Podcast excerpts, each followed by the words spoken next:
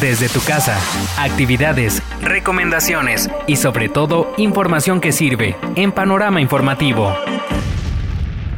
El coronavirus y su relación con las mascotas. Hemos escuchado durante estas semanas muchos mitos acerca de la relación del COVID-19 y nuestras mascotas. Si bien el virus que parece haber surgido de una fuente animal ahora se está transmitiendo de persona a persona.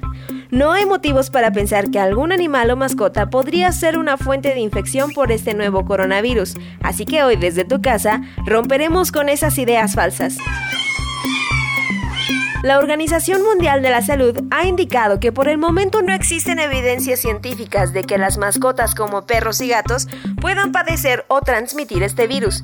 Y de hecho, recuerdan que aunque exista un coronavirus canino y felino, no es coronavirus COVID-19. El coronavirus canino, CCV por sus siglas, es un virus que se transmite únicamente entre perros, mientras que el coronavirus felino, COVF, se transmite solamente entre los gatos. Ninguno de estos virus es transmitible a los humanos, así como el coronavirus de las personas. No puede infectar a los animales. Lo que sí se puede considerar es que existe la posibilidad de que haya contaminación ambiental accidental en secreciones de animales que estén en contacto estrecho con pacientes que posean el COVID-19. Por ello, la Asociación Mundial de Médicos Veterinarios de Pequeños Animales recomiendan que los humanos positivos al coronavirus tomen las siguientes precauciones.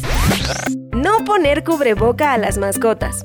No practicarles las pruebas o test para saber si se han contagiado, ya que esto es imposible.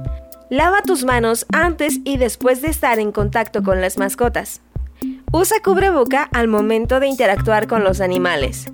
Evita el contacto estrecho.